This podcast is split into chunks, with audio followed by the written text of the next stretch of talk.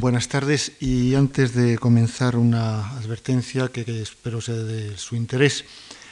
En julio, del 10 al 14, y en el marco de los cursos de verano de la Universidad Complutense en el Escorial, va a tener lugar también un curso, cinco días, en torno a la figura de Bach. Se titula Johann Sebastian Bach y su época, con el aliciente de que uno de los participantes va a ser Helmut Rilling, el gran intérprete de Bach, que como ya les he puesto más de una vez y les he comentado, ha producido otra vez la integral completa de las obras de Bach. Y también estará Hubermeister, un gran especialista organista, que tendrá un concierto en la Basílica, especialista también en la simbología de Bach, o el aspecto político y social de la época lo desarrollará el anterior embajador alemán en Madrid, y otros aspectos eh, de la época como el arte a cargo de don Antonio Gallego, eh, la cultura, eh, el, compositor de hoy ante la música de Bach, etc. Creo que es un curso interesante, de hecho fue el primer curso de todas las propuestas que aprobó la, la comisión y si les interesa, eh, solamente quería decirles que está abierto a cualquier persona, no tienen que ser ni estudiantes ni profesores, cualquier persona con tal de que esté interesada puede participar. La cuestión del transporte se puede solucionar porque eh, la universidad pone autobús gratuito todos los días desde Argüelles. Y lo único que se lo anuncio es por si quieren recibir directamente información en sus domicilios, Ahí en la mesa de la derecha, según se sale, hay una lista donde podrían apuntar su nombre, dirección completa, eso sí. Y ya vamos a entrar en, Bach, aunque esto que le estaba diciendo también es Bach, naturalmente. Estamos escuchando la, para ambientar la cantata 75 de Elenden Solen Essen para el primer domingo de la Trinidad, con un motivo especial, claro, porque casi todo, yo creo que todo, digo casi por si acaso, en algunos casos no lo ha sido. todo lo que pongo tiene algún sentido directo, inmediato con lo que vamos a hablar o, con lo que hemos hablado. Y en este caso, aparte de la historia, es una noticia de periódico. El día, eh, esto es del año 1723. El día 30, llamado primer domingo después de la Trinidad, dirigió el nuevo cantor y director del Collegium Musicum, señor Johann Sebastian Bach, que ha venido aquí de la corte del príncipe de Köthen, ha dirigido, se entiende, su primera música con buen aplauso. Esta era la noticia y se refiere precisamente a este, al día 23, eh, acababa de, de llegar, el 22 sábado mejor dicho, y el día 30 eh, ya pone su primera cantata compuesta expresamente para la ocasión. No ha perdido el tiempo y eso en medio de los traslados. Así se lo contaba un libro, bueno, un manuscrito interesante que es la Crónica de Leipzig. El título era muy sonoro en latín, Acta Lipsiensium Académica, y así narraba la primera actuación de Johann Sebastian Bach como cantor. Y como se ve, un, acontecimiento de alcance social. También, como os decía el otro día, es algo que ya no sucede todos los días. Este puesto de cantor, lo comentábamos el día pasado, marcaría y consagraría para la posteridad a Bach como cantor de Santo Tomás y determinaría, aunque sí, eso sí, unidireccionalmente, una de las imágenes que de él se forjó la posteridad, como vimos en su momento, el luterano por excelencia, el predicador del Evangelio y la fe luterana, el quinto evangelista, no digo que no fuera algo de esto, como ya he manifestado y reafirmado en más de una ocasión, pero no solo eso. Este periodo nos lo va a demostrar cuando, como pretendo, desarrollemos la actividad y el devenir también de su personalidad y de su fluctuación también personal, su actitud ante el puesto de cantor. Y hay que distinguir en esta época, que repito va de 1723 a 1750, dos etapas. La primera abarca desde esta toma de posesión hasta el año 1730, más bien un poquito antes que después. Y la segunda, los restantes 20 años. Su cometido como cantor, lo vimos el otro día, quizás mm, la principal, su principal cometido desde el punto de vista musical era subvenir a las necesidades musicales de las dos iglesias principales de Leipzig, eh, Santo Tomás y San Nicolás, aunque también tenía alguna obligación, pero no de música eh, polifónica y concertante para la iglesia nueva. Y otra de las secundarias era atender como director, mm, director músices, del, era el título, del municipio, vigilar y ordenar la música de la ciudad y su entorno. La interpretación de la que denominaban Hauptmusik, la cantata, es decir, aquella pieza coral e instrumental que enmarca el sermón, ya vimos un sermón de campanillas de casi dos horas, que con dos cantatas breves o una cantata grande en dos partes enmarcaba antes y después la, el sermón, esta obligación era sin duda lo más agobiante, ya que sin pausa, semana tras semana, se veía en la necesidad de preparar partituras, primero componerlas, hacer la partitura, sacar las partichelas para los instrumentos, para los chicos, hacer copias, entonces claro, no había fotocopiadora, ensayar con los solos y con el coro, interpretar la obra, si se trataba de una cantata en dos partes, o las obras cuando eran dos cantatas breves. Y hay que tener en cuenta que esto durante todo el año, los chicos de Santo Tomás, los, los niños, los Tomaner, era el nombre con que se les conocía, no tenían prácticamente vacaciones oficiales. Les daban permiso unos días perdidos, lo harían por turnos, pero la condición laboral de aquellos pobres chicos era bastante dura. En ocasiones esta obligación de interpretar cantatas en domingo se duplicaba e incluso triplicaba semanalmente, por ejemplo, cuando en esa semana caía alguna de las fiestas normales, fiestas normales y habituales que exigían cantata eran llamativamente tres fiestas de la Virgen, la fiesta del 2 de febrero, la Candelaria, que conocemos popularmente entre nosotros, la Anunciación de la Virgen el 25 de marzo, la Visitación el 2 de julio, y además de estas, por supuesto, el Año Nuevo, la Epifanía, si no caían en domingo, que ya por ese motivo era más que motivo suficiente. Luego tenía también San Juan Bautista, antes la Ascensión, San Juan Bautista, el día de la elección en Leipzig y, y, toma de posesión del nuevo consistorio, el 24 o el domingo siguiente a la fiesta de San Bartolomé del 24 de agosto, el 31 de octubre, que era la fiesta de la Reforma, y hay que tener en cuenta que luego los días de Navidad se celebraban durante tres días con todos ellos con cantata. Esto suponía que Bach tenía que preparar, según los casos, casi las 60 cantatas religiosas anuales. En Forke nos proporciona un dato de que compuso cinco ciclos completos de cantatas, lo que elevaría el total a 300. De ellas, el catálogo de Bach, eso que ponen siempre los discos, el BWV, a mí me pusieron una vez en la contraportada de un disco que había comentado BMV. Y me confundieron el catálogo de Bach con, una, con un coche o una moto. Pero bueno, ese es Bach, Bach Werkeverzeichnis, que quiere decir simplemente catálogo de las obras de Bach. Al revés, claro. Pues bien, ese, ese catálogo en la primera redacción eh, contenía 200 cantatas, de los, los 200 primeros números son cantatas. Luego se comprobó que seis de ellas no eran de Bach, dos eran de Johann Ludwig Bach, un primo suyo, un buen compositor, del cual interpretó bastantes cantatas, dos eran de Telemann y otras dos de Hoffmann, Melchior Hoffmann, un compositor también muy apreciado por él.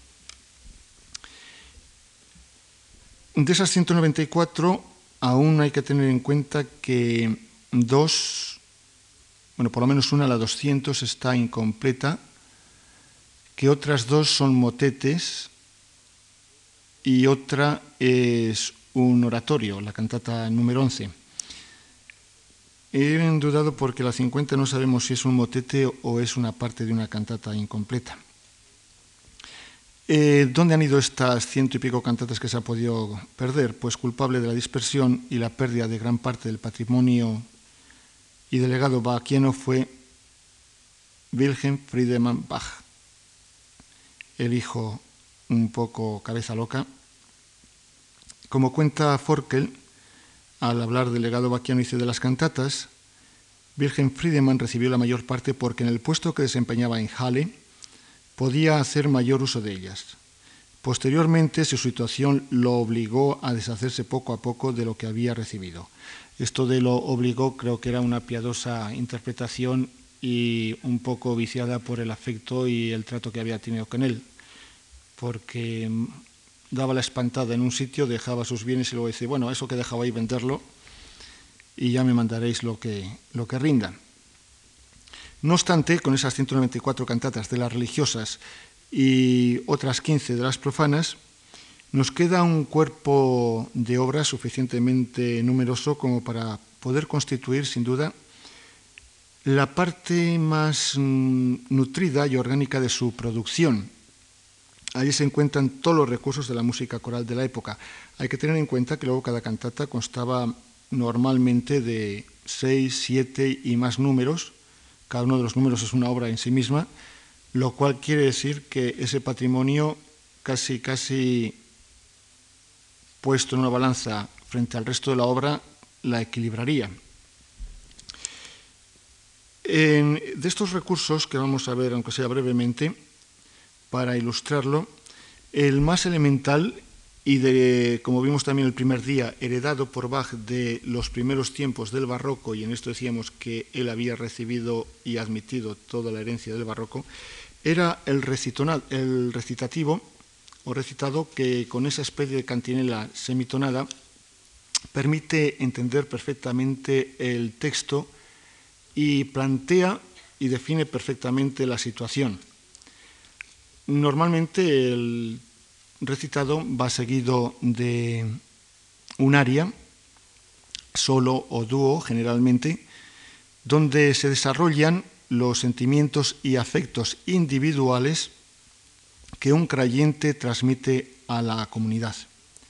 Otra fórmula era que el coral fuera, eh, perdón, el recitativo fuera seguido de un coral, el canto comunitario que todos conocían, y en ese caso se personificaba en ese coral los sentimientos, el comentario colectivo a cada situación del pueblo, porque el pueblo conocía esa melodía, conocía las estrofas que componían cada coral y se identificaba con ellos. Un caso típico, lo he cogido un poco al azar, pero es suficientemente egregio como para justificarlo, es el principio de la narración de la pasión según San Mateo. Y además con la versión de Rilling, voy a decir, la había cogido inicialmente otra de un buen intérprete y ya teniendo la grabación preparada fui a ver la de Rilling porque la aprecio mucho y tuve que borrar la otra y montar esta, porque hay una diferencia hasta en los recitados que verán con qué dramatismo y no me refiero trágico, sino drama, acción, y con qué convencimiento eh, se van produciendo. Aparte de que, eh, como les decía también el otro día, tienen una dicción tal que no hace falta saber alemán para comprender las palabras. Otra cosa es entender el sentido. Vamos a ver dos ejemplos. El primero es eh, las primeras palabras, cuando cuenta que una vez que Jesús mm, eh, dijo estas cosas, se dirigió a sus discípulos y les dice que van a dirigirse a Jerusalén y que allí va a ser eh, muerto el Hijo del Hombre. Y entonces el coral, la comunidad comenta, ¿qué puede causar, qué ha podido causar tal castigo? ¿Qué delitos has cometido para que se pronunciara tal sentencia? Poco después, el evangelista narra la presencia, la comparecencia de Judas ante el Sanedrín para ofrecerse y traicionar, a Jesús. Y es aquí donde el creyente individual manifiesta su desgarro, su conmoción porque dice, sangra corazón, ¿cómo es posible que alguien a quien has criado en tus pechos pueda traicionarte de esta forma como si fuera una serpiente? Así suenan estos dos momentos.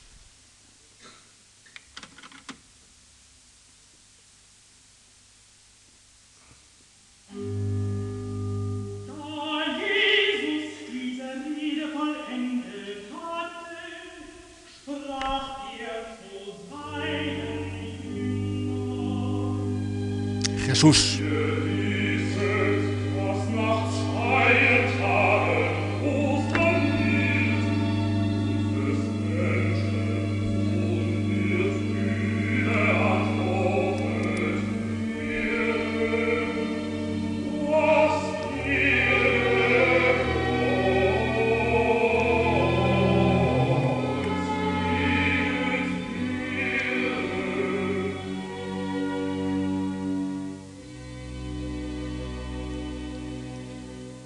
De la tradición luterana.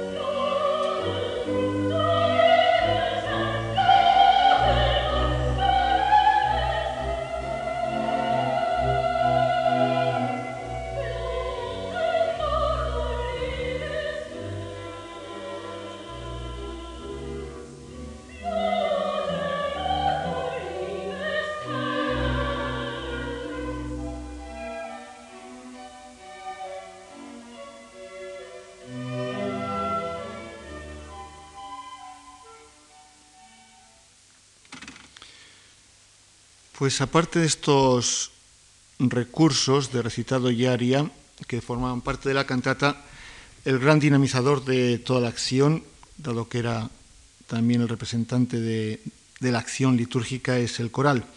Estas melodías, que insisto una vez más, son conocidas por todos, incluso con su propio texto, aunque tengan varias estrofas cada melodía, daba en ocasiones a muy diversos tratamientos. El más normal era lo que se llama el coral a capella. Y a capella no quiere decir lo que decía con mucha gracia Alfonso Usía en aquel personaje de, ¿cómo se llamaba aquella? La folclórica, que, que iba a cantar ella sola a capella. No quiere decir sin, ¿cómo se llama? Marifé de Triana. Marifé de Triana. No quiere decir que sea sin acompañamiento. A capela quiere decir que se construye para voces, como si fuera para coro, lo que eso puede interpretarse luego solo con coro, con las voces duplicadas por instrumentos, incluso solo con instrumentos, pero sobre todo lo más habitual y sobre todo en la época de Bach es las cuatro voces duplicadas por instrumentos. Un ejemplo es el coral que acabamos de escuchar, pero hay otros procedimientos un poco más complicados.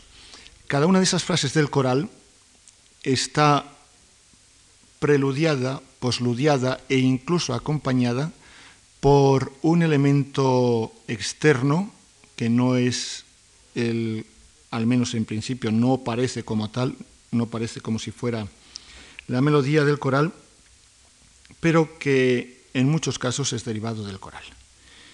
Yo os puedo garantizar que esta melodía de la orquesta que ustedes van a escuchar ahora se deriva con la partitura en la mano lo comprobaríamos, se deriva literalmente de la, melodía de la primera frase del coral. Es una obra tan sobradamente conocida que creo que se queda mucho mejor para seguir lo que pretendo indicar. El coral preludiado, postludiado y acompañado por un ropaje instrumental exterior.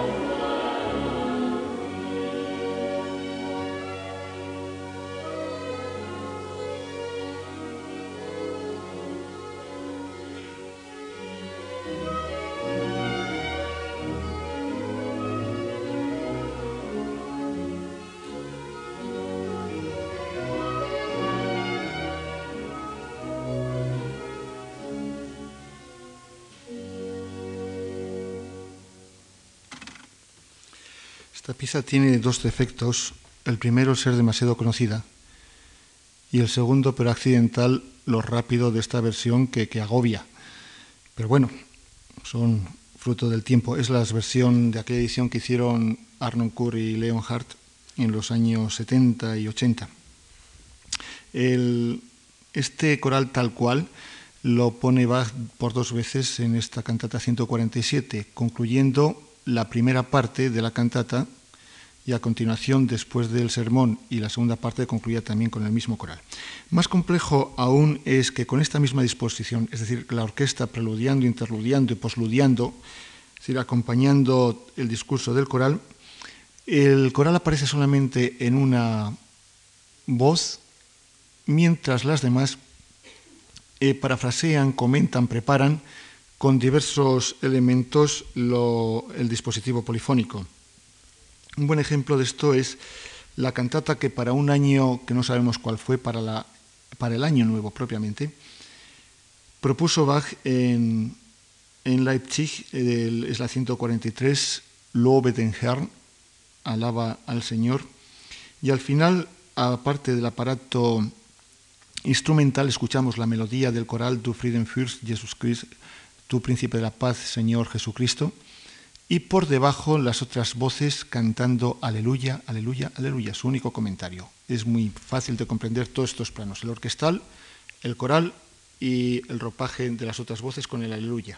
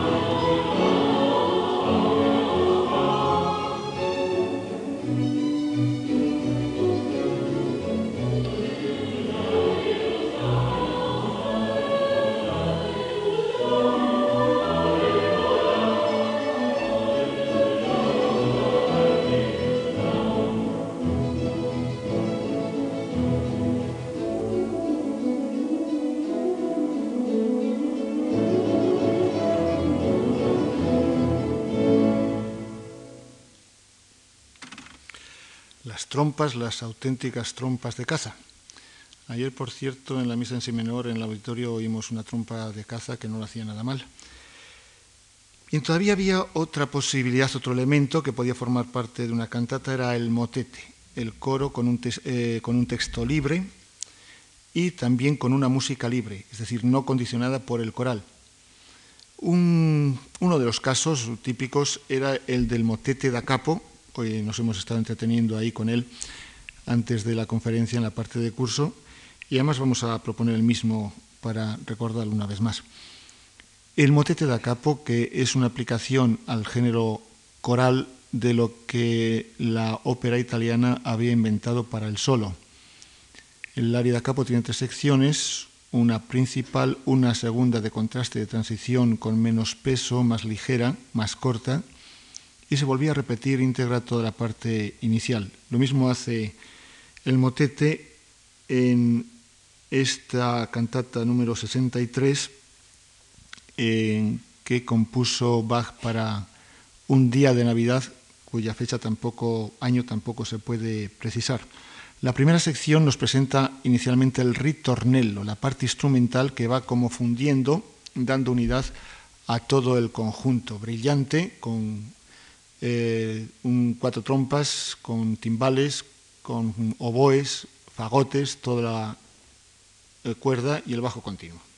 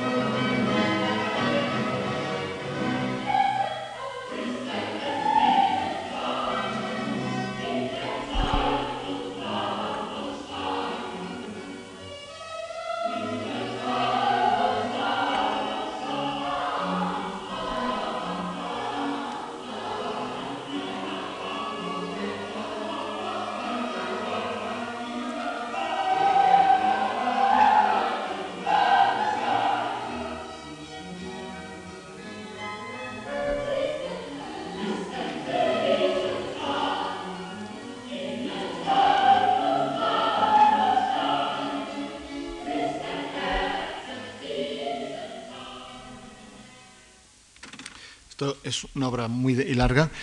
sería la primera parte, esa que llamamos, cuando hablamos con esquemas, la parte A. Después del ritornelo, el aparato orquestal casi ha desaparecido.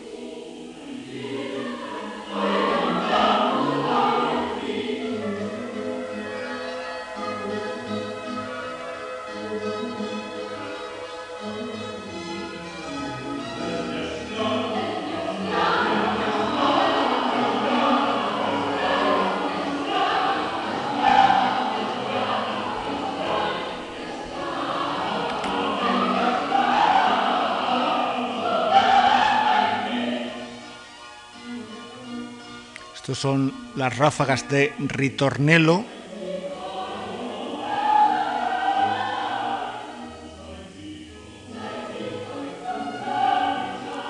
Y al principio, desde el principio.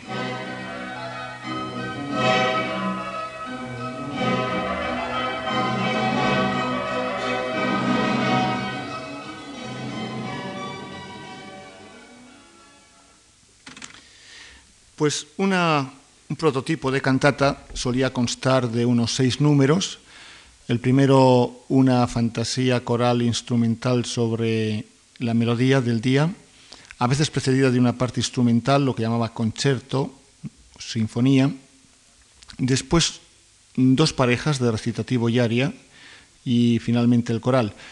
En ocasiones incluso eran siete los números, con un recitativo también antes del coral final, un coral final generalmente, no siempre, pero a capela como estos que el que hemos visto antes.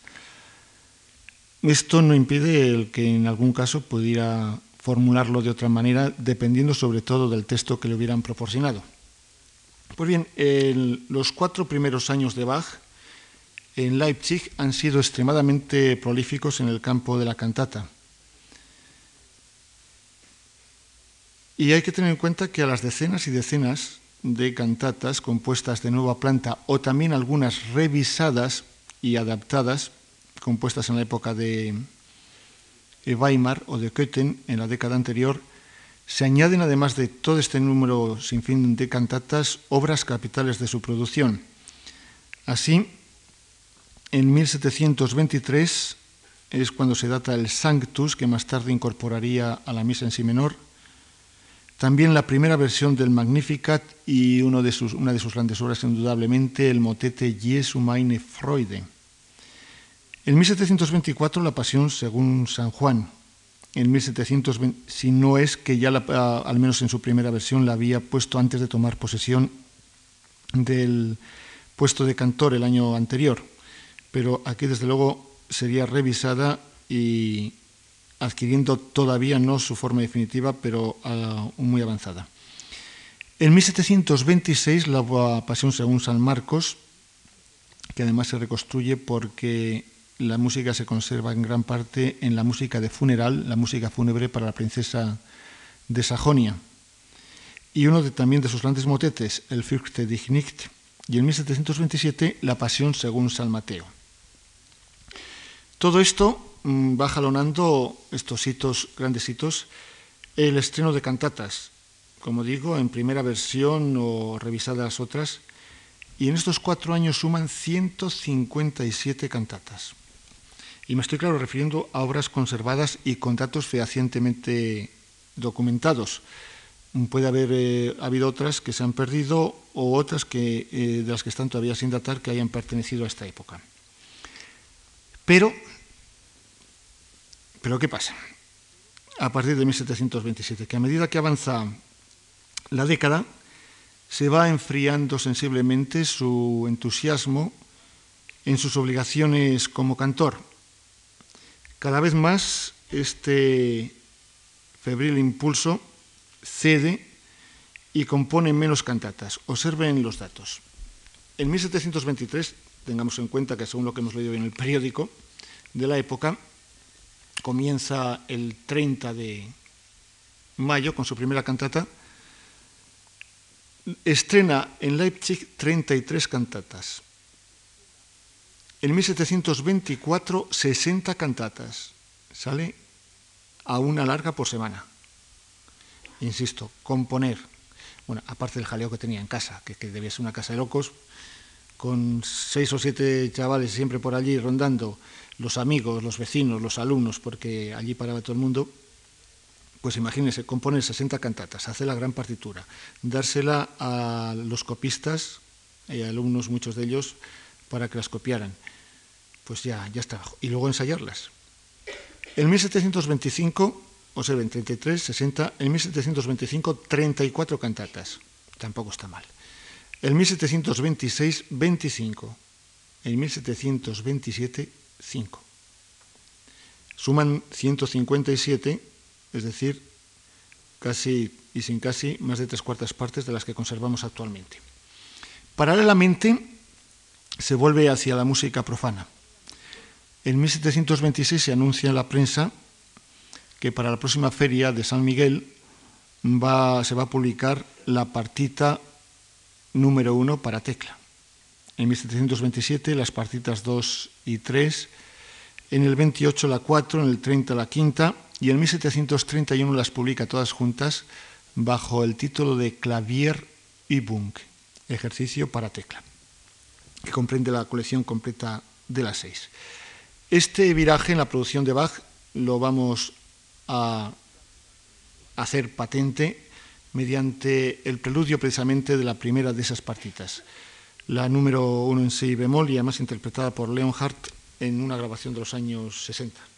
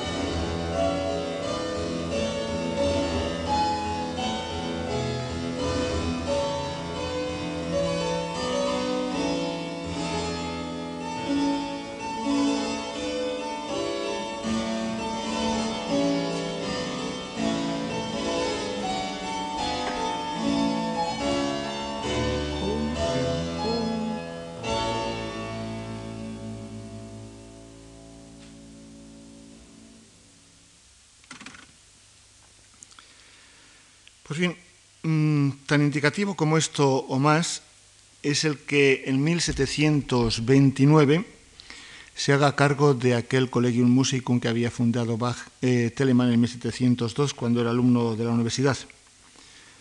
Una actividad que se extiende con un lapso de año y pico en que lo dejó en 1737-39 hasta mínimo el 1741, posiblemente hasta el 44, casi más seguro. La clave la encontramos en una carta de 28 de octubre de 1730 de Bach a su amigo de juventud, Erdmann, aquel con el cual había encaminado sus pasos hacia Lüneburg cuando contaban 15 años. Decía así, después de otras cosas, Luego quiso Dios que fuese nombrado aquí director de música y chantre, cantor de la Escuela de Santo Tomás. Pero dejé esperar mi resolución durante más de cuarto de año por no parecerme en principio nada conveniente convertirme de director de orquesta en cantor. Si nos cae un poco la imagen del cantor luterano. Parece que es que le, se me impuso un poco la vida. Sin embargo, este puesto me fue tan elogiosamente descrito que por fin, dado que mis hijos parecían inclinados a los estudios universitarios, me atreví, con ayuda del Altísimo, y dirigiéndome a Leipzig, rendí mis pruebas y cambié de residencia. Aquí estoy aún por voluntad de Dios, pero considerando primero que este puesto no es ni con mucho tan favorable como me lo habían descrito. Segundo, que han suprimido, muchas ganancias accidentales inherentes al cargo. Muchas de estas eran las provenientes de los funerales y cosas por el estilo. Que es una ciudad muy cara. Además, va que tuvo siempre durante los veintitantos años el mismo sueldo fijo, que eran los cien taleros, eh, se fue desgastando bastante el valor adquisitivo con la inflación. Y luego, que hay una autoridad extraña y poco inclinada a la música, cosa que me hace vivir en continuo enojo, envidia y persecución. Por lo tanto, me veré obligado, con ayuda del Altísimo, a buscar fortuna en otra parte. Si vuestra merced supiera o encontrar en esa ciudad, se refiere a Danzig, en la actual Polonia, un puesto convenientemente para este viejo y fiel servidor, le ruego muy humildemente me recomiende con benevolencia, asegurándole que por mi parte pondré todas mis fuerzas para hacer honor a tal recomendación e intervención. Mi sueldo actual asciende aquí a unos 700, que lo que viene es curioso, asciende aquí a unos 700 táleros. Y cuanto hay más muertos que los de costumbre, también ascienden en proporción las ganancias accidentales. Pero si el tiempo es bueno, también merman estas, como el año pasado, en el que en ganancias accidentales comunes sobre fallecimientos tuve una pérdida de cerca de 100 taleros. en Turingia puedo hacer más con 400 taleros que aquí con el doble, dado el costo excesivamente elevado de la vida. Es entrañable el ver al gran genio, al gran Bach, la figura en la vida cotidiana, buscándose la pela o en este caso el talero, que al fin y al cabo talero es la palabra de la cual se deriva dólar. Eh, insisto una vez más, se nos cae un poco la imagen del fiel cantor luterano, bañado de, de evangelio y fe religiosa por todas partes. Lo tiene, evidentemente, pero ya vemos que era con condiciones. Primero vivir y después filosofar. La relación con el consistorio, como se nota por esta carta, es áspera. En junio de 1730 se le reprocha en acta su negligencia. Van a elegir otro cargo y uno de los cónsules, de los tres que llevaban cada una de las secciones del consistorio, dice que a ver si tienen más suerte que, que han tenido con el cantor. Esto llega a oídos de Bach y, vamos, se pone de todos los colores. El 23 de agosto replica Bach furibundo en un memorándum donde cumpla del estado de la culpa del estado de la escuela del municipio, les llama de todo. Eh, tacaños, corruptos porque recomiendan a sus amiguetes para meter a sus hijos en la escuela sin tener conocimientos de música, nada más para que vayan al colegio, de abandono de obligaciones por no subvenir a las necesidades, no pagan eh, tienen plazas vacantes y se las ahorran y tendrían que coger alumnos de, o estudiantes de la universidad, pero pagarles, pero como no les pagan, los alumnos no vienen, claro, la situación caótica.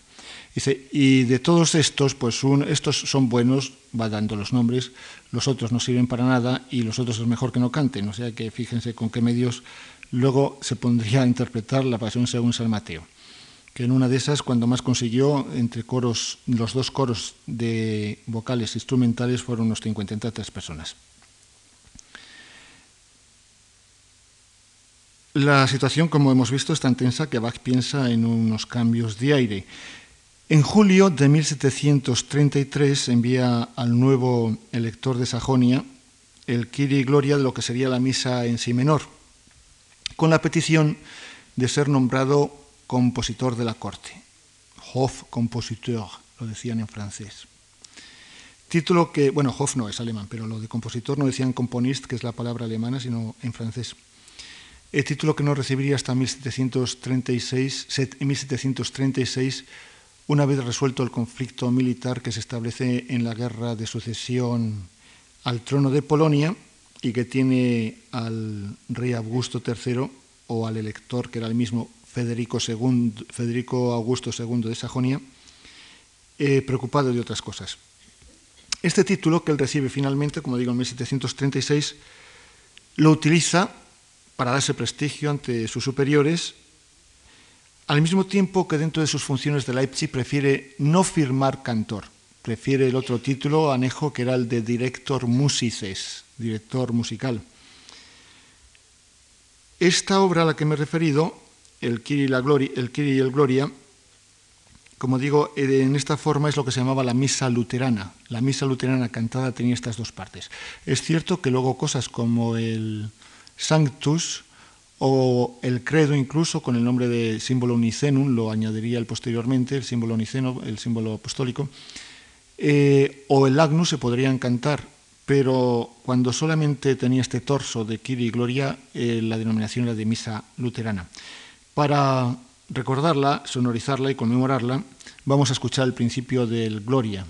Al principio mucho más exaltado, la primera parte de lo que vamos a escuchar está hablando Gloria a Dios en lo alto, in excelsis, después todo el dispositivo desde esa excelsitud se baja, pone los pies en la tierra y canta y en la tierra paz a los hombres.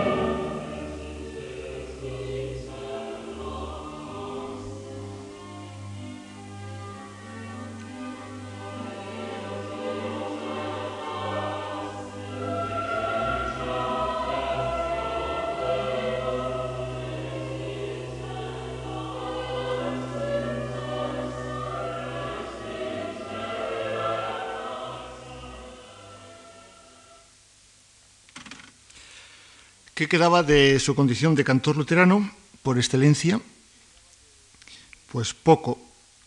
A mediados de la década deja ya de componer cantatas, no hay ninguna de las que actualmente se conocen que se pueda datar después de 1735, y las pocas que se pueden datar en estos cinco años, de 1730 al 35, son bien, más bien parodias de cantatas profanas.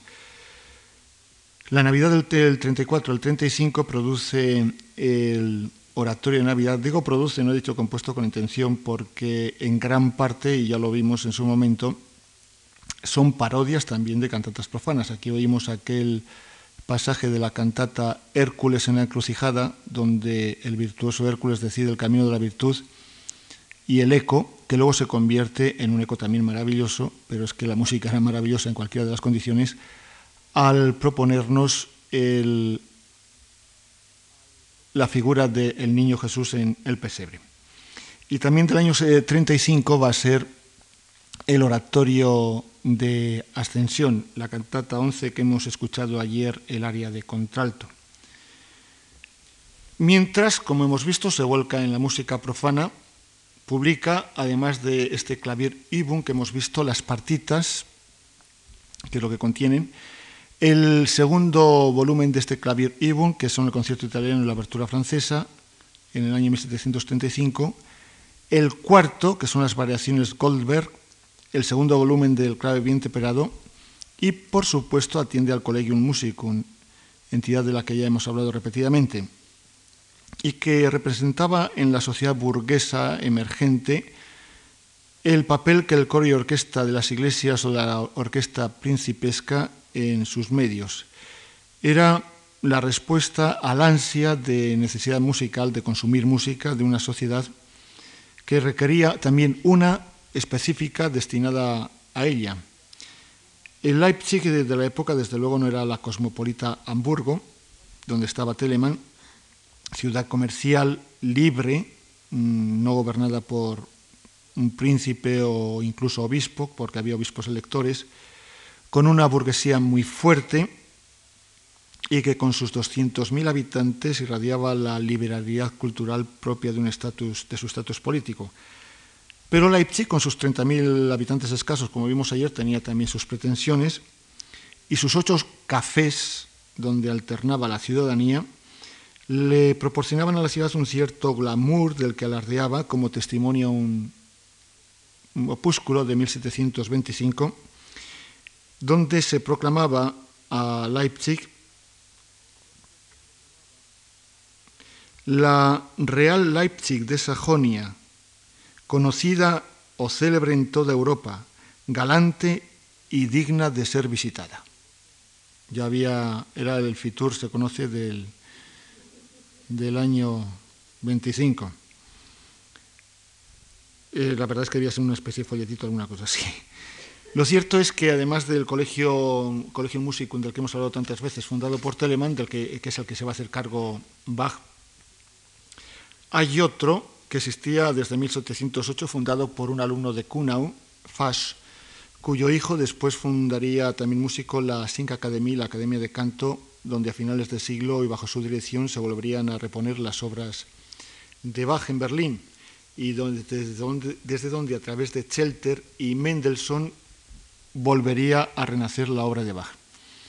El Collegium Musicum de Bach tenía sus conciertos en verano en la terraza al aire libre, lo que llaman en alemán un Garten, un jardín, más bien terraza, del café Zimmermann. Pero este, esta empresa tenía, o este señor tenía dos, una en la Windmühlgasse, la calle de los molinos de viento, y entonces cuando era al aire libre, que en verano era de 4 a 6 de la tarde. Pero en invierno lo celebraban de 8 a 10 de la noche en el establecimiento que el mismo Café Zimmermann tenía en la Strasse, la iglesia, la calle de Santa Catalina, a 100 metros escasos menos, yo creo, del ayuntamiento, allí donde está ahora una placa en el suelo, al lado de un jardincito, que dice, aquí estaba el Café Zimmermann. Destruido después de la guerra, las ruinas que podían haberse salvado las arrasaron. No correspondía, era testimonio de, un, de una sociedad feudal, se conoce.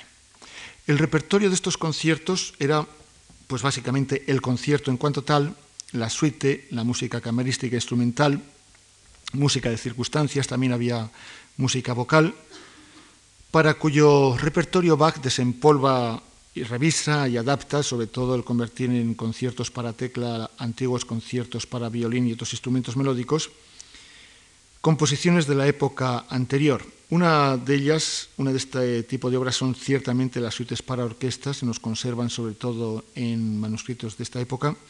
Les voy a proponer la suite en sí menor, la sarabanda, una de las danzas fijas en toda suite, que pudiera denominarse tal, de aire lento, de origen al parecer español, que tiene un pequeño secreto. Primero escúchenla, es un secreto técnico que no tiene que enturbiar la percepción de esta obra. Disfrutemos de ella porque es una obra bellísima.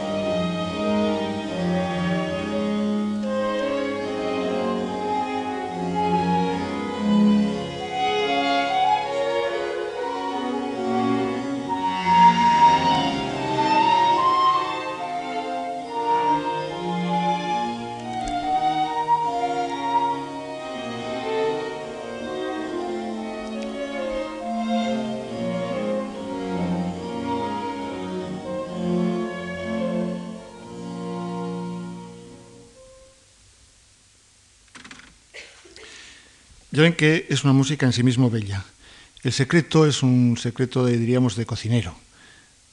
La flauta está en canon a la duodécima con el bajo. Es una técnica muy difícil, muy complicada.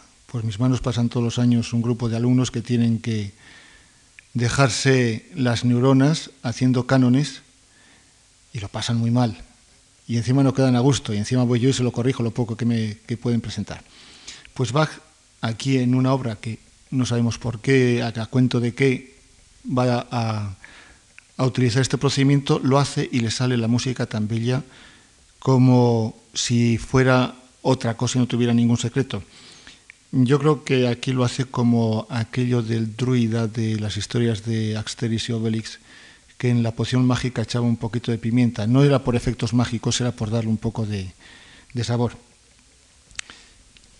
En el Leipzig de la época, no solamente en Leipzig, en Leipzig también, pero proveniente de la época de la ocupación de Viena por los turcos, donde dejaron grandes almacenes de café, se popularizó por toda Europa el, el, uso del café y en Leipzig especialmente.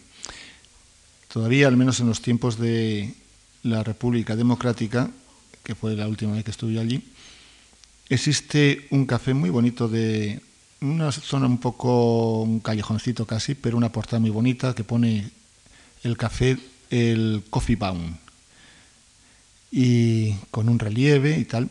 Es un sitio histórico porque allí tenía Schumann su tertulia y allí estaba, al menos, y supongo que seguirá estando, el sillón donde reposó sus cansados huesos el emperador Napoleón I, después que a las puertas de Leipzig le zurraron bien la badana en aquella batalla que se llamó de las naciones.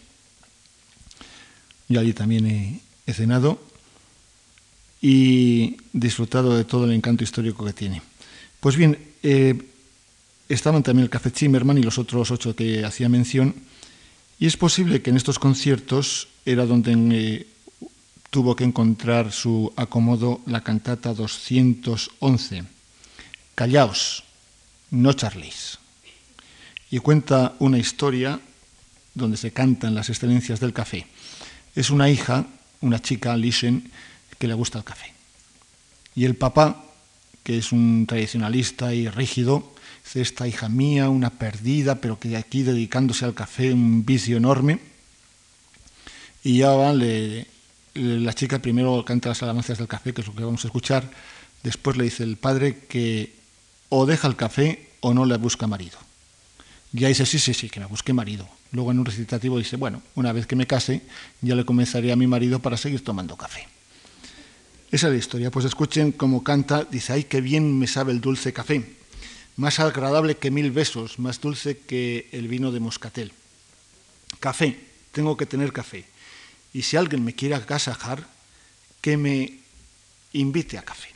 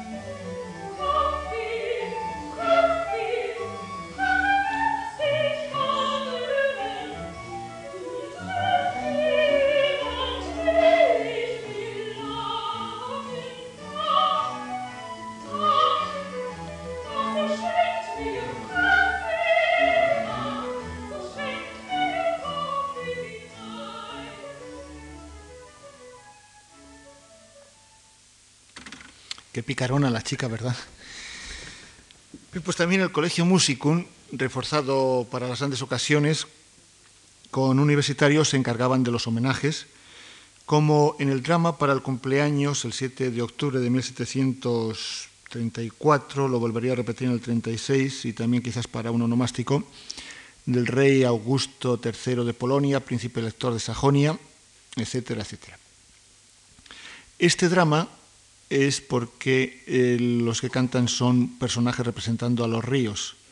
El primero que aparece es el Vístula, el río de Varsovia, la capital del reino, que se lamenta de haber tenido que arrastrar los cadáveres que ha producido la guerra, pero que ahora ya recuperado puede dedicarse a lavar a su rey, claro. El otro es el Elba, el río de la capital de Sajonia, Dresde, donde Augusto era príncipe elector, y también aparece por allí el Danubio, que aunque no está más lejos, es el río que riega Viena, la capital del imperio. Y en última instancia interviene el Pleise, que es el río de eh, Leipzig, todos cantando las alabanzas y deseando parabienes al, al rey. Y digo el Vístula, el Elba, el Pleise y el Danubio, pero es que en alemán todos estos son femeninos. Sin embargo, los cantantes eh, son las cuatro voces mixtas que al final convergen para hacer ya la gran felicitación colectiva en su música brillante y de un carácter cortesano.